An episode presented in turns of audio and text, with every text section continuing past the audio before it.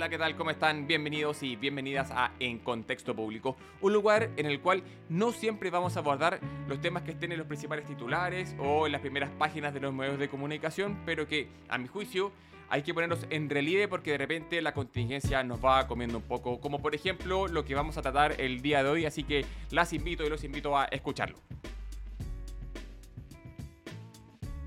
Mientras nosotros estamos preocupados sobre los retiros anticipados de fondos previsionales, proyecto de ley el cual no va a tener los votos para ser aprobados, en el mundo continúan pasando cositas. Somos bastante buenos en Chile para mirarnos el ombligo y pensar que todo nace y muere acá. Pero sin ir más lejos, Brasil se está moviendo con osadía en el contexto global y acá te voy a contar el porqué. Lula fue electo dentro de un contexto de alta crispación y polarización política dentro de Brasil.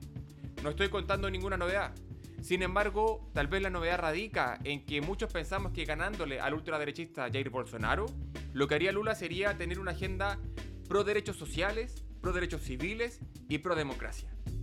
Sin embargo, algunos hechos a nivel diplomático han puesto en cuestionamiento esa línea. ¿Y esto por qué?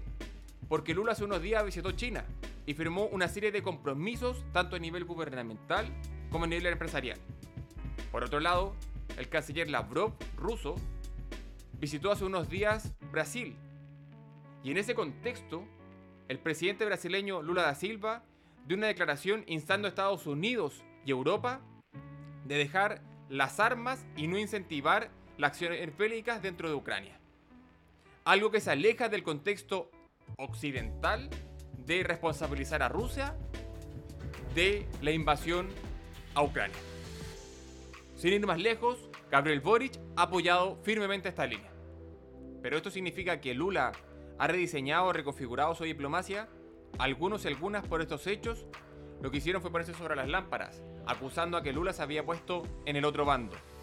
E incluso la administración de Biden lo que hizo fue generar una declaración rechazando el comportamiento y las declaraciones de Lula. Pero sin ir más lejos, lo que hizo Lula durante el mes de febrero, a poco tiempo de haber asumido la presidencia, fue visitar al propio Joe Biden en la Casa Blanca, aunque sin embargo la invasión rusa-ucrania no estuvo dentro de los tópicos abordados. Más bien lo que ve Lula es una oportunidad para reinstalar a Brasil dentro de este complejo contexto global. Todo esto muy ligado al tema económico. Ha querido refortalecer el BRICS por un lado.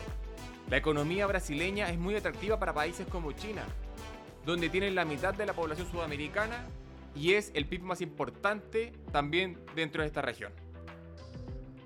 Lula, como digo, trata de reinstalar a Brasil dentro de este contexto global, el cual le es muy ajeno o es muy distinto al cual él fue presidente entre el año 2003 y el año 2010. De todas formas, Lula debe tener precaución, porque si bien la mayoría de los países está gobernado por presidentes más bien de izquierda, eso no es condición sine qua non para que lo sigan. Y así terminamos el primer capítulo. Muchas gracias por vernos, por escucharnos y la idea es esa, es tratar temas los cuales de repente no estén en los titulares principales, pero que sean de suma importancia. Muchas gracias.